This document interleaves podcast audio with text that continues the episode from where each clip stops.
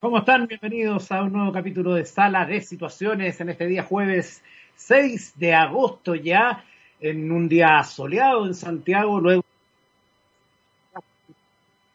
el día de ayer. Em, de ahí se metió un audio pequeño por culpa mía, para que no vayan a creer que fue Gabriel que está en los controles, no, a mí se me pasó ahí un audio. Bueno, les voy a contar algunas de las noticias. Hoy vamos a tener un interesante invitado como cada jornada. Vamos a estar hablando de eh, ciberseguridad y el retail eh, en estos días, que es fundamental para muchas personas. Pero primero vamos a contarles algunas historias. Esta primera es un dato útil para que usted tenga cuidado eh, en términos de ciberseguridad, porque la gente del CECIRT entonces ha em, identificado una nueva campaña de malware, de software malicioso, a través de un correo electrónico que se utiliza en el nombre del Servicio de Impuestos Internos. En este mensaje de correo se informa que, curiosamente, la Tesorería General de la República ha encontrado una liquidación impaga. Si bien este mensaje utiliza el logo del CI, el mensaje indica que el procedimiento es de la Tesorería General. Otro vector para considerar es la presencia de errores en la redacción y ortografía. Entonces yo ahora, ese es el resumen que entregan los muchachos de Em, del CECIRT y entonces aquí yo voy a ver la imagen y dice, efectivamente sale el membrete, el top del servicio de impuestos internos del sitio web, el habitual, que tiene una barra naranja con azul y después sale mi CI, servicio online, ayuda, contacto, etcétera. Y dice, estimado contribuyente.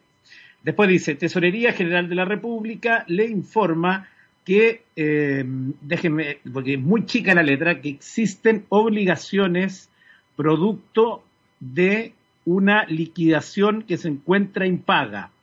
Eh, después dice una liquidación tributaria corresponde a la determinación de, y ahí ya no veo qué más dice, y finalmente abajo de esto sale descargar informe. Es decir, en este caso, para que vayamos todos aprendiendo eh, de manera simultánea, lo normal de cuando hablamos del phishing es cuando hablamos de un mensaje de engaño que te lleva a un eh, sitio fraudulento, o sea, se disponibiliza un enlace de un sitio que fue creado para parecer otro y yo ingreso a ese sitio. En este caso, lo que está diciendo es que va a descargar un archivo. Es como cuando ustedes le mandan un mail con un adjunto y usted lo descarga, un PDF, un Word, etcétera. Acá es lo mismo. Entonces, acá la responsabilidad del usuario es no presionar esta descarga porque lo que va a hacer es descargar software malicioso y es como abrirle la puerta a los ciberdelincuentes para que entren a su computadora. Así que mucho cuidado con este correo que está llegando entonces, que dice ser de Servicio de Impuestos Internos, pero habla a nombre de Tesorería General de la República, algo que a las claras es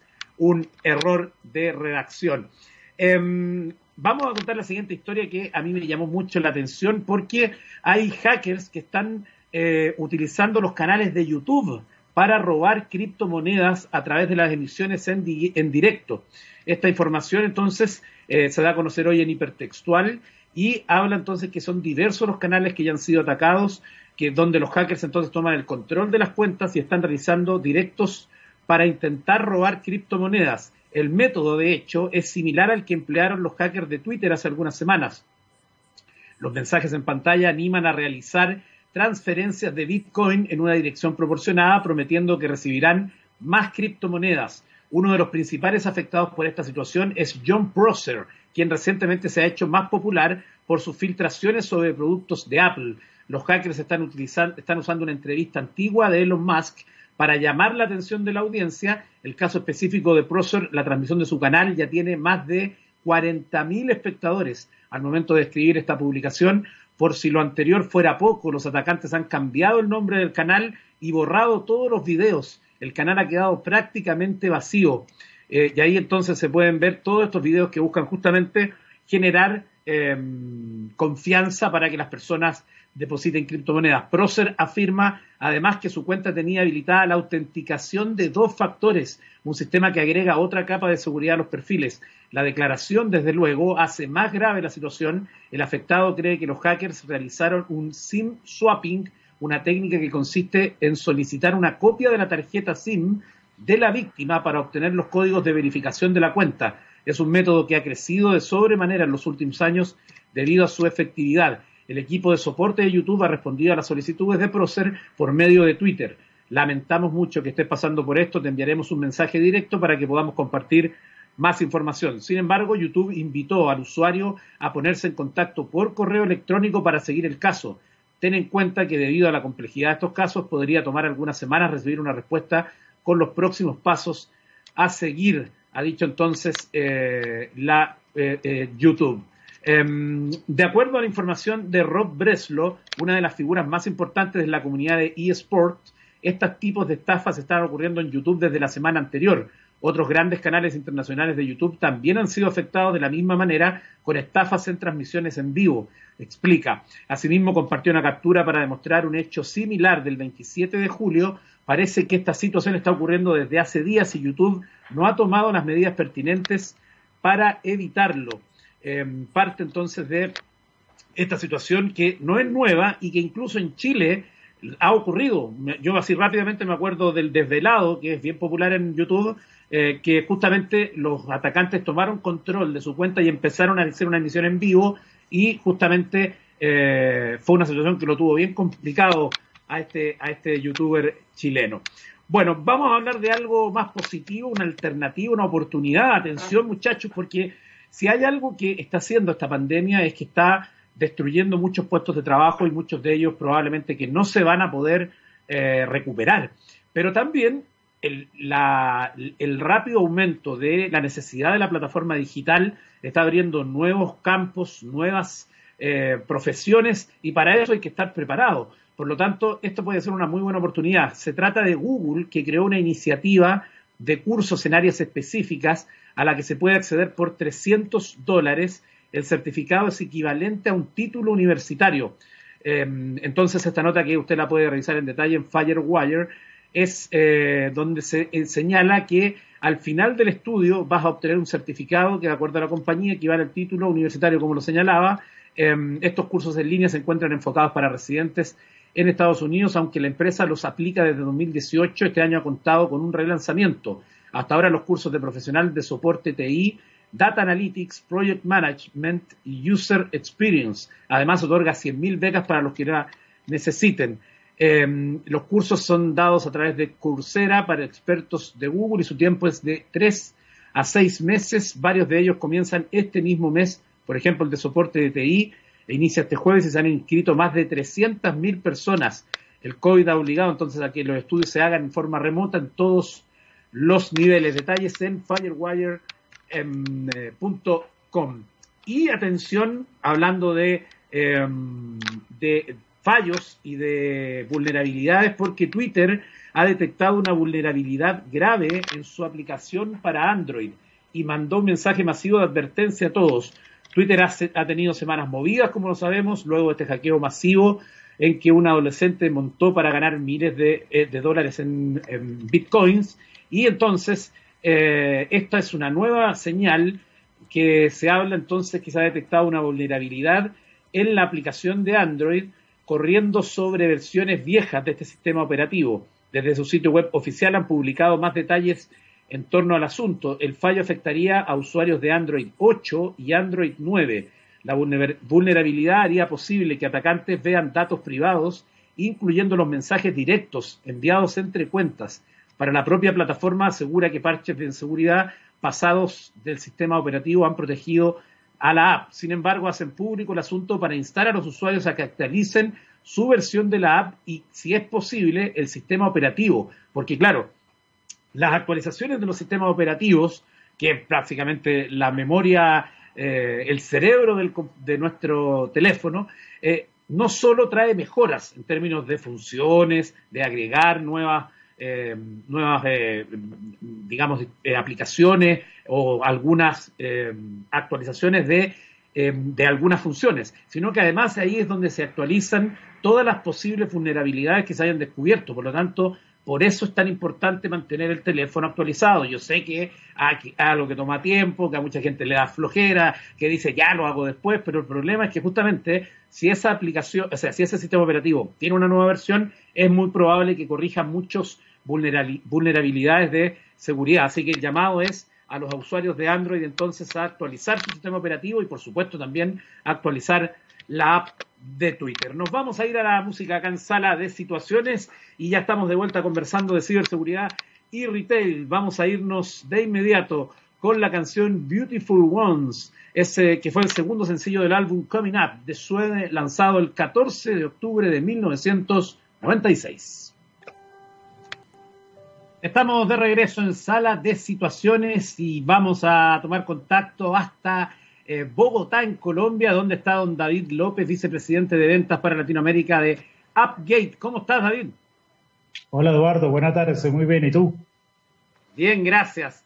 Em, bueno, David, hoy eh, vamos a hablar de un tema interesante porque justamente eh, si hay algo que está em, puesto a prueba durante estos meses de pandemia es el retail, producto justamente de el servicio al cliente, de eh, responder a esta demanda tan creciente, eh, pero también porque la seguridad es fundamental para que justamente esto se haga en un ecosistema seguro, que le dé confianza a los usuarios y también la reputación de las marcas, ¿cierto? Así es, Eduardo. Nosotros lo que hemos visto en, en general a nivel mundial, pero, pero en Latinoamérica, en nuestros países, es que durante la primera parte del año del 2020 pues el, comercio minorista, de alguna forma, ha tenido un decrecimiento en cuanto a ventas significativo y esto, esto les ha obligado a, a, generarse, a reinventarse, a transformarse de forma tal que puedan comercializar sus bienes, sus servicios a través de plataformas en línea, a través de Internet. Más allá de los propios problemas que pueda tener esa reinvención de publicar sitios web, de, de sitios de comercio electrónico, de la logística, de stock, etcétera, vemos un reto gigante, un reto impresionante en términos de ciberseguridad, porque puedan ser organizaciones que no estén eh, acostumbradas a la problemática de ciberseguridad, que no estén acostumbradas a los estándares, que no tengan, que no tengan la, previsión de, de, presupuestos adecuados para esto y definitivamente pues el riesgo es supremamente alto.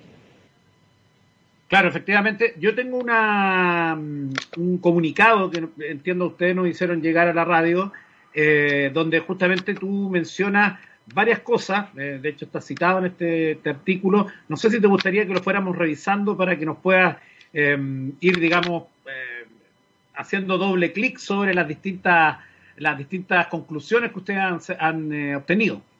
Claro, Eduardo, con gusto.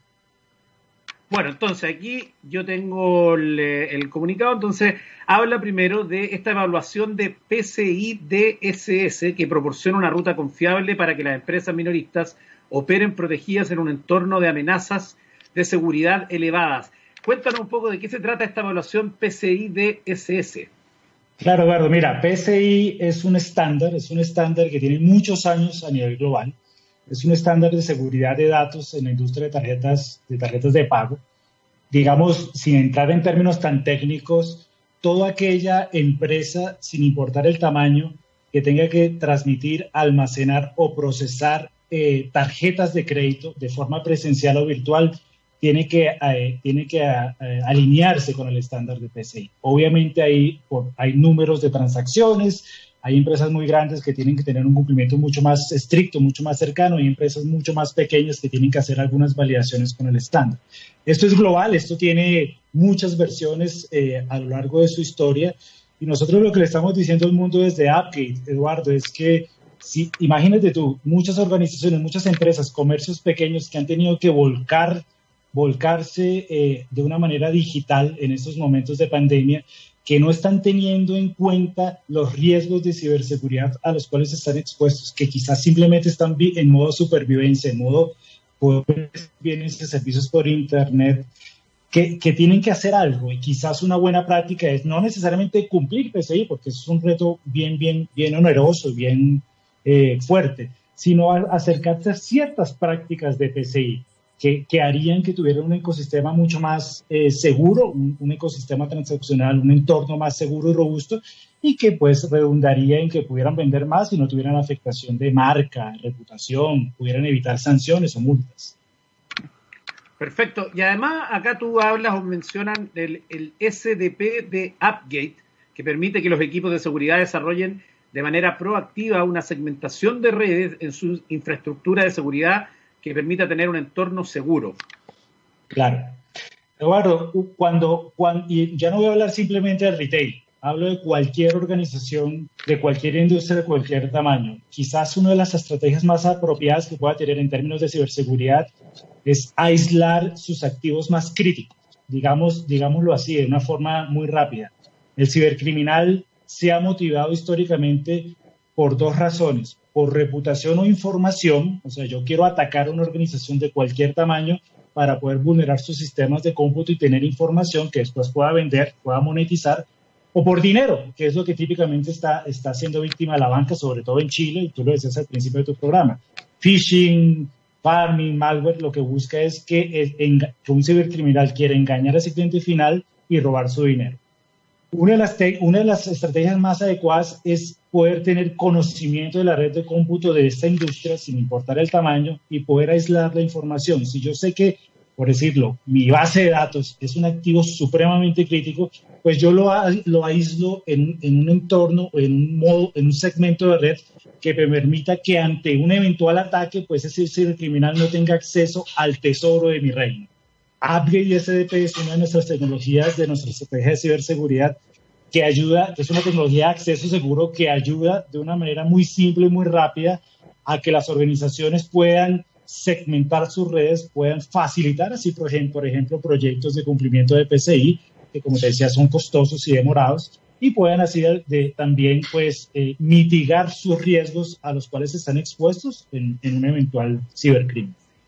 En ese contexto, a partir de lo que tú mencionas, eh, cuesta entender eh, eh, que una empresa como Garmin haya sufrido un ataque de ciberseguridad del tipo ransomware, justamente que le costó 10 millones de dólares, porque justamente la información que tenían en esas bases de datos era muy crítica y volver a subirla o generar todo eso habría generado un casi que un, un problema mayor en las empresas asociadas.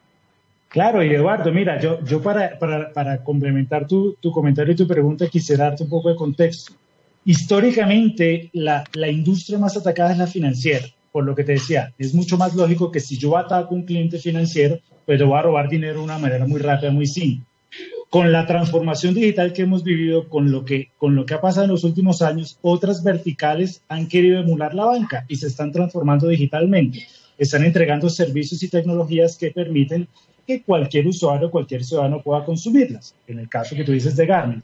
Pero ten en cuenta algo, cualquier organización que se conecte a Internet, que se exponga a Internet, que publique un aplicativo, un aplicativo móvil, un aplicativo web, va a estar expuesto a un riesgo gigante. Hablábamos hace algún tiempo de algo que nosotros definimos desde AppGit, la huella digital. Si yo tengo presencia en redes sociales, si yo tengo presencia en, en Internet, en web, en una aplicación móvil, pues estoy dando la información no solamente a mis usuarios, sino también a los cibercriminales que ellos pueden capturar, que pueden correlacionar y generar un ataque. Imagínate tú esto cuando le metes transaccionalidad, cuando yo soy un retail que vendo cualquier servicio tecnológico no a través de tecnología, que invierto muchísimo dinero para motivar a mi cliente a que adquiera un servicio, pero después tengo que hacer el collection del dinero, tengo que cobrar. Entonces ahí supone otro riesgo importante que nosotros lo que le estamos diciendo al, al, mundo de la industria es apéguese, por ejemplo, a, estándares como PCI o eh, busque mitigar la exposición que pueda tener en términos de vulnerabilidades de seguridad, transaccionalidad y presencia digital. Y, y por ejemplo, para, como tú justamente lo mencionabas, este, esta mm, eh, situación inesperada que ha llevado a que muchas, formas, muchas empresas pequeñas, medianas, vayan al canal digital, Em, también, eh, obviamente, que presenta este desafío de la ciberseguridad, que es parte de la, de la empresa y que en el caso de muchos todavía deben verlo como algo lejano o que pueden pensar inmediatamente esto debe ser muy caro eh, y, o muy costoso.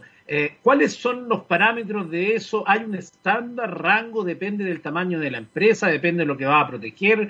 Eh, ¿cuál, ¿Qué orientación le podemos dar a la gente que nos está escuchando y que quizás está justo en este minuto entrando al canal digital? Eduardo, eh, yo, particularmente desde Upgate entendemos que el momento es bien particular, es bien peculiar. Nadie esperaba una pandemia de esta, de esta incidencia global eso ha obligado a que los pequeños minoristas o las pequeñas y medianas empresas pues se transformen Eh, y, y muchas de las decisiones que están tomando entendemos que pueden ser de carácter de, de, supervivencia, pero el primer, lo primero que yo diría, me atrevería a decirles es, si bien es cierto, eso es totalmente necesario, es, es muy necesario convivir de una manera segura, es, es porque está, puedes afectar rápidamente reputación, para, para lo cual tú has invertido mucho tiempo prácticamente tu vida. Nosotros en Upgate, pues en nuestro portafolio de ciberseguridad y prevención de fraude, de, desde hace mucho tiempo, porque la ciberseguridad no es algo pandémico. El problema de fraude y ciberseguridad viene desde hace muchos años, solamente que en los últimos meses se ha eh, potencializado, ha explotado de una manera significativa. Nosotros desde nuestra estrategia comercial estamos en la capacidad de entregar tecnologías a cualquier industria, a cualquier tamaño, capaz de entender la realidad de los, cada uno de los negocios y la realidad en cuanto a crecimiento que pueda tener los negocios, porque es muy diferente entregar un proyecto para un banco muy grande en Chile o en cualquier parte del mundo a una cooperativa financiera chica o un comercio eh, chico. Pero, Eduardo, hay algo bien interesante. Hay cosas que los comercios desde ya pueden empezar a hacer, sin ni siquiera hacer muchas inversiones. Como te decía, eh, por ejemplo, si yo soy un comercio en Chile o en cualquier parte del mundo y para vender mis bienes y servicios eh, tengo que tener acceso a, la tarjeta de crédito de mi cliente, lo mejor es o ir a un, a un, procesador en mi país, un botón de pago, llamamos aquí en Colombia, claro. que, que, ellos, que ellos tienen esa experiencia no solamente transaccional, sino de seguridad, o, o, simplemente si me veo la necesidad de capturar esa información de tarjeta de crédito, no almacenarla, simplemente destruirla inmediatamente, porque eso es lo que persiguen los cibercriminales.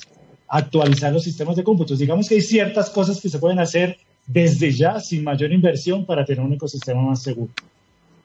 Claro, efectivamente, eso es un tema bien relevante. Vamos a hacer una pequeña pausa musical y eh, seguimos conversando en este capítulo de Sala de Situaciones con David López, vicepresidente de ventas para Latinoamérica de Upgate. Nos vamos a ir hasta el año 1991 y ahí nos vamos a encontrar con los secos de Red Hot Chili Peppers y ah. Give It Away. Estamos de vuelta en sala de situaciones en este capítulo donde estamos conversando con David López de Upgate que está en Bogotá y, entonces hemos estado hablando respecto al retail, respecto a este informe y también eh, distintos elementos, pero ahora le quiero preguntar justamente a él en su expertise, eh, David, ¿cómo está Chile en el términos de la prevención de fraude respecto a, a sus países vecinos? Eh, o no sé si también tenés información a nivel mundial. Eh, Eduardo, Chile históricamente es, bueno, yo quiero parto por decirte que nosotros tenemos presencia global, una presencia muy fuerte en Latinoamérica. Históricamente tenemos una base instalada de clientes muy importante en Chile, sobre todo el del sector financiero.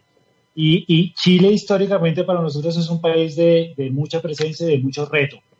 Yo tengo información, digámoslo así, de nuestra base de clientes del país en donde dice que el 2019 Chile finalizó en el segundo lugar en total de incidentes de carácter electrónico después de Brasil. Para que ustedes tengan contexto, todos nuestros países de hispanoparlantes sumados, en mi opinión, no les llegamos ni a la mitad de la problemática de fraude electrónico de Brasil. Por consecuencia, que Chile esté en el segundo, segundo lugar en el 2019 es, habla de que, por un lado, hay mucha evolución en términos de transaccionalidad digital, transformación digital, que hace que los cibercriminales pues se motiven a, a atacar mucho. Eh, hemos visto durante el 2020 y, y, también partiendo de la premisa de que el 2020 ha sido un año bastante atípico, un, un año pandémico, que, que, la principal, la principal eh, eh, motivación criminal de carácter electrónico ha sido el phishing, seguido por las aplicaciones móviles. Y es lógico, porque las organizaciones han querido transformarse, los bancos están invirtiendo muchísimo en sus canales digitales, en alejar ese cliente del canal tradicional y llevarlo a un canal digital a través de su celular o, o su de, de, su computador, y por consiguiente una exposición importante a términos de phishing en aplicaciones móviles falsas. Eh, hoy día Chile, en la información que tengo del 2020, sigue estando por detrás de, de Brasil, el 53%, cerca del 50% de los ataques son de phishing, con, con 70% en el 2019, 24% con uso autorizado, no autorizado de marca, esto tiene que ver con redes sociales, uso en logos, imágenes, y 20% con aplicaciones móviles no autorizadas. Ya, perfecto, ahí está muy bueno el, ese, ese, número. Y, y, tú cuando hablas del 53% de phishing, tenemos cómo hacerle doble clic a ese phishing y ver cuáles son los tipos de casos que más se repiten. Eh, nosotros acá en el programa vamos todos los días vamos eh, contando de varios ataques, además por el buen trabajo que hace la gente del CECIRT acá en Chile, pero también la PDI y otros que a mí incluso me los van mandando los mismos usuarios. Em, pero eh, me gustaría saber cuál es la mirada de ustedes y si tiene una, tiene una lógica similar para otros países o, o en otros países son distintos los tipos de phishing. Eduardo, la problemática en general es igual. Nosotros, nosotros definimos phishing como la suplantación de los portales web. Hoy día la industria ha evolucionado en esa, en esa definición y, y, y, y, toma en cuenta el phishing como la suplantación de cualquier canal de comunicación que tenga, por ejemplo, un banco con sus clientes. Y ahí está el canal web, está el canal móvil, están redes sociales, está el correo electrónico y están los celulares o las aplicaciones móviles. Entonces, Hoy día la industria define phishing como la suplantación de todo eso. En términos generales de las cifras que tenemos, para nosotros phishing simplemente se refiere a la suplantación por los portales web, pero abre también a una cosa importante para mencionar. Hemos visto un incremento significativo en Chile de, ataques eh, definidos como smishing, como, que, como el envío que hace el cibercriminal, tú lo decías al principio de tu, de tu programa, a través de SMS a los celulares de los clientes finales diciendo, alertándole una noticia fantasiosa, una, una noticia alarmista, eh, eh emulando una institución financiera o una entidad gubernamental, por ejemplo, como tú decías, impuestos. Eso se ha visto en Chile, se ha visto en Centroamérica, lo hemos visto aquí en Colombia con la entidad de impuestos y de inmigración, de forma tal que a través de medios de comunicación muy masivos, como es suplantar un, un sitio de gobierno a través de un SMS que todos nosotros recibimos, pues buscamos crear una, una alerta en, un usuario final y que genere una acción, que esa acción simplemente muchas veces se traduce a entregar sus credenciales, su usuario y su paso, y en algunos casos, como en Chile, sus tokens de autenticación. Claro, acá, por ejemplo, se, un tema muy importante ha sido el retiro del de, 10% del fondo de pensiones, ya generado, obviamente, inmediato eh, campañas de phishing a través de WhatsApp, de SMS, de correo electrónico, de, de eh, eh, ciberdelincuentes que intentan hacerse pasar por una FP, pero también por otras entidades que no tienen nada que ver con el retiro del fondo de pensiones y muchas veces las personas allí por la necesidad de esta ayuda o de poder ver si tienen o si fueron beneficiados. Por ejemplo, otro día contaba de uno de los bancos de, en Chile que supuestamente estaba mandando este mensaje con una URL fraudulenta donde uno podía chequear eh, si había, em, o más bien decía, ya hemos recibido tu solicitud, eh, revisa el estado. Y ponían un link que te llevaba, un, evidentemente, a un portal fraudulento. Eduardo, eso tiene que ver con que el ser humano está, es, es muy eh, tiene mucha tendencia a, esos, a esos eventos de, dinero, de que nos van a sacar de alguna forma de la nada de la pobreza, por decirlo de alguna manera. Y por otro lado, ten en cuenta lo que tú mismo estás diciendo, el cibercriminal aprovecha esas instancias, esos portales que tienen alta reputación o, son muy publicitados para lograr sus ataques. Usualmente en la banca se ve que, que no necesariamente atacan los portales transaccionales de los bancos, atacan o emulan un portal, un portal transaccional o de información de gobierno, de cualquier otra cosa que sea que, que, pueda estar en un momento en específico en boga por una noticia, por lo que fuese, buscan atacar eso, como hablas tú de, de, las AFPs, buscan atacar eso, atacan finalmente la reputación de esa entidad o de esa empresa, pero el ataque al final se traduce en un ataque transaccional a los usuarios de un, de un sistema financiero de algún país. Eso es muy común, es muy repetido y, lo, y, y, básicamente yo lo resumiría como que el criminal constantemente evoluciona sus técnicas. Al final es la misma técnica desde hace muchos años, cientos de años, sino simplemente, simplemente la evoluciona producto de que cada vez hay más instancias de comunicación entre las empresas y los clientes finales, hay internet, hay dispositivos móviles, hay Smart TV. Yo creo que con, la, con todo esto de pandemia, muchos países están hablando de 5G, van a venir una serie de ataques a través de, dispositivos que no controlamos monederas, electrodomésticos, etcétera, que es la próxima ola. Claro, hay, incluso hay agregar a los asistentes de voz, por ejemplo, ¿no? que hay cada vez más en las casas y que también pueden ser un punto de ataque. Em, hay, no sé si, voy a, te pregunto, ¿ah? porque esta es una duda que yo tengo hace tiempo y no he logrado resolverla. ¿Hay algún estudio, algún eh, informe, algo que nos diga cuánto aproximado, un estimado de, de, por ejemplo, de una campaña de phishing, cuántos logran eh, efectivamente lograr el objetivo, es decir, que una persona entre a un enlace fraudulento y ponga credenciales. ¿Hay algún porcentaje que aproximado? Por ejemplo, ayer hablábamos de que un estudio mostraba que después que el phishing logra su objetivo, pasan en promedio cinco días para que el asaltante haga, digamos, algo con esos datos. Eh, en, esa misma lógica, ¿se sabe más o menos cuánto porcentaje de éxito tienen estos ataques de phishing? Eduardo, esa es una fantástica pregunta.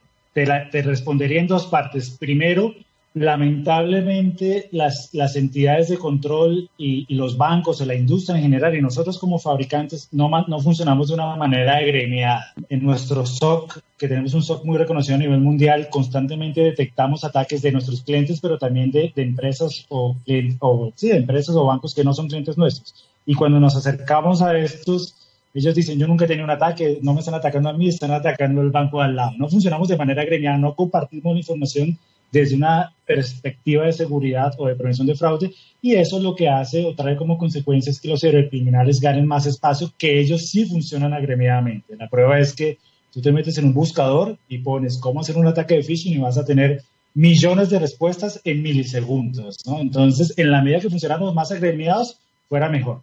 Sí quiero responderte con la siguiente parte. Nosotros tenemos un servicio extremadamente reconocido, se llama eh, Digital, Threat Protection, que es un servicio que monitorea la 7 por 24 la exposición que tienen nuestros clientes en Internet con todos los medios de comunicación o los principales medios de, comunicación entre los canales digitales que tiene ese banco, por ejemplo, y sus clientes, web, móvil, correo electrónico, redes sociales, etc. Cuando el servicio nació, estaba muy orientado a dos premisas básicas, que era la detección proactiva y la rápida desactivación pero la problemática de phishing ha evolucionado, Eduardo, de una manera tan significativa que, siendo muy honesto, cada vez es más difícil detectar proactivamente y cada vez es más lento desactivar rápidamente. Es por ello que nosotros en los últimos meses hemos anunciado también la evolución del servicio a algo que nosotros definimos como Victim Insights, que es ya no nos preocupemos como industria solamente en detectar y desactivar muy rápido los ataques de phishing, sino preocupémonos en cómo yo, a través de una tecnología muy evolucionada, muy a la vanguardia, puedo saber qué clientes cayeron en el ataque. A mí al final como banco no me va a importar si un ataque se va a demorar un día o un mes en estar en el aire ser desactivado, sí me debería importar saber que durante esa ventana de exposición qué clientes cayeron, de modo tal que yo proactivamente como banco pueda ir a esos clientes y decirles, cambien su clave, cambien sus tarjetas de crédito, cambien sus tarjetas de débito porque usted fue víctima de un incidente. En ese servicio es muy difícil llevar eh, eh, en términos porcentuales o de números cuántos ataques o, en un ataque cuántos clientes han caído. Yo me atrevería a decir que en un ataque que cada vez es más masivo, que cada vez es más barato de hacer, que cada vez es más fácil de hacer, que eso es lo que busca el cibercriminal, rápidamente reproducir su ataque muchas veces, porque si detecté uno, pues rápidamente pudiera generar otro. Me atrevería a decir que la tasa de que un usuario caiga en un ataque cercana al 1%, entre, entre un medio punto porcentual y 1%, que es bastante si lo ponemos ver en números eh, eh ¿no? ¿Y, y cuánto, cuántas personas pueden estar eh, no afectadas? ¿Cuántas personas pueden estar eh, expuestas a un ataque de phishing, más o menos? Eso es una, eso es una pregunta interesante, Eduardo. Eh, en la medida que un criminal emula un portal transaccional de, un, banco, por ejemplo, eh, él busca eh, no solamente generar la copia fraudulenta de ese, de ese portal, sino busca masificar el ataque. ¿Qué significa esto?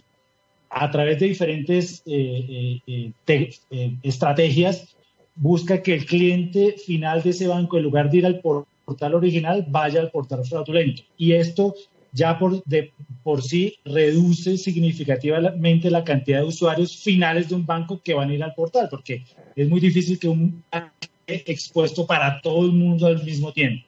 Lo que conlleva que ese cibercriminal esté en la, en la pelea del gato y el ratón. O sea, yo publico un portal, me lo detectan, me lo desactivan, pero rápidamente, en minutos, puedo estar publicando muchos más. Eso hace que la ventana de exposición a que un cliente caiga sea mucho más extensa. Es No tengo datos específicos, pero es una, es, es una carrera en el que cada vez se complica, por lo que te decía, es más difícil detectar, más difícil desactivar y cada vez, desactivar, perdón, y cada vez hay más fuentes o más medios de comunicación entre un banco y sus clientes. Entonces, puede hacer que nos preocupemos como institución financiera en el portal web, pero estamos dejando de lado la aplicación móvil. Muchos, y no, no hablo de Chile, hablo en general, en Latinoamérica, los bancos están invirtiendo millones en potencializar su aplicación de banca móvil, porque es un celular que yo siempre tengo 7 por 24 en mi mano y quiero generar una transacción.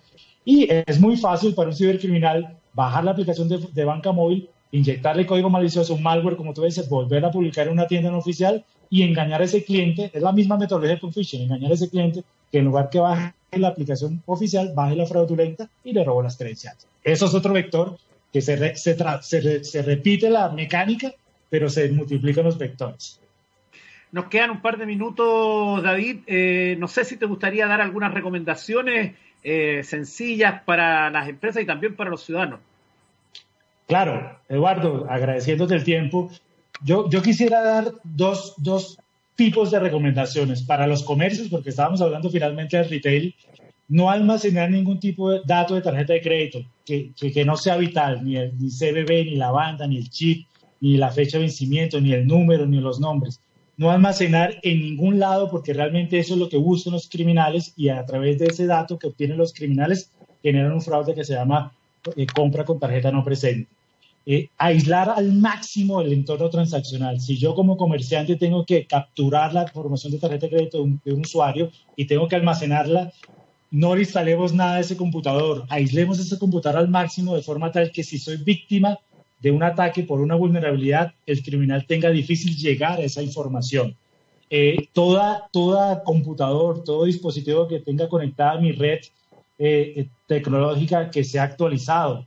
Muchas recomendaciones, muchas veces los fabricantes decimos actualicen los sistemas operativos. En Latinoamérica es muy común que usamos sistemas operativos que no tienen licencias originales. Compremos una licencia original, instalemos las, las parches a las vulnerabilidades pero también no solamente del sistema operativo, sino de cualquier aplicativo que esté instalado en nuestro computador o en nuestro dispositivo. No creamos en noticias, ya un poco de recomendaciones para los ciudadanos, no creen noticias fantasiosas o alarmistas. Revisemos constantemente los extractos de nuestros productos financieros. No creemos, creamos enteramente en los SMS que recibimos de un banco que nos anuncian una promoción, un crédito que nos bloquea. Y transmitamos esta información a todo el mundo. Eduardo, yo creo que, que el momento que vivimos es una oportunidad y, mucho del problema que vivimos es un tema cultural, que, que, no estamos ni con el conocimiento ni con la forma de retransmitirlo y es fundamental plantear este tipo de conversaciones con nuestros hijos, con nuestros padres, con nuestros pares, para que podamos tener un ecosistema mucho más seguro. Sin ninguna duda, muy de acuerdo contigo. Hasta aquí hay un tema de educación que se tiene que instalar también en las personas como en las empresas. Gracias, David López, vicepresidente de ventas para Latinoamérica de AppGate. Ahí ha estado el AppGate atrasito, sale ahí eh, por si quieren tener, tener más información de los servicios que ustedes tienen. Te mando un abrazo desde Santiago. Eduardo, muchas gracias, un placer y recuerden, tenemos que mantenernos física, mentalmente y tecnológicamente seguros. Chao. Chao, que estén muy bien. Bueno, vamos a seguir acá en sala de situaciones, ahí con esos buenos consejos que nos dio David López. Y voy a hablar de algo curioso, porque ya al comienzo hablábamos de este hackeo que se está haciendo a través de YouTube, en las transmisiones en vivo, hablábamos de algunos casos de phishing, pero en el final del programa le quiero contar algo bien eh, llamativo. Es una nota que tiene hoy Gizmodo y que habla de cómo nació el famoso sonido de la intro de Netflix antes de cada programa y que ellos la escriben como Tadum que seguramente a usted le suena cuando abre Netflix y hace tadum, bueno, o algo parecido, por cierto. Eh, esto, eh, la historia la ha contado esta semana el podcast 20,000 Hertz en un episodio dedicado exclusivamente al sonido y que contó con la participación del vicepresidente de producto de Netflix, Todd Gilling, para revelar la historia que había detrás entonces, eh, ahí se cuenta que durante un tiempo corría el rumor de que dicho sonido lo había sacado Netflix de una escena de House of Cards, con el personaje de Frank Underwood dando un golpe final en la mesa. Y bueno, disponen el video acá en eh, Gizmodo. Sin embargo, había un pequeño problema. El sonido de Netflix estaba registrado antes de que la escena antes que la escena de la serie, así que había que descartar la fuente. Se señala entonces, como explicó este directivo de Netflix, que, em, que se refiere a dicho sonido como Tatum. El vicepresidente de producto reclutó al ingeniero de sonido y ganador de un Oscar, Lon Bender, para el proyecto junto a una guía de conceptos que debía incluir el sonidos, tales como tensión, rapidez o peculiaridad. A Bender se le ocurrieron entre 20 a 30 efectos de sonidos en diferentes estilos y durante mucho tiempo el favorito estuvo cerca del Tadum actual, aunque también entre los seleccionables estaba el ruido de una cabra, según cuenta en Mashable. Dice, al parecer al final fue la hija de Yelin, de este director de Netflix, la que tomó la decisión cuando el grupo estaba decidiendo entre cinco sonidos, Netflix terminó de pulir la intro con el logotipo retocado, agregando hoy el famoso Tadum al final de la escena. Ahí está la historia curiosa que le quería contar en la despedida de nuestro capítulo de Sala de Situaciones acá en TX Radio. Muchas gracias por acompañarnos. Nos vamos a despedir con la canción de Living Color, Love Rears Its Ugly Head del año 1990 que llegó a ser número 8 del Billboard en Estados Unidos. Nos vemos mañana, nos conectamos acá en texradio.com.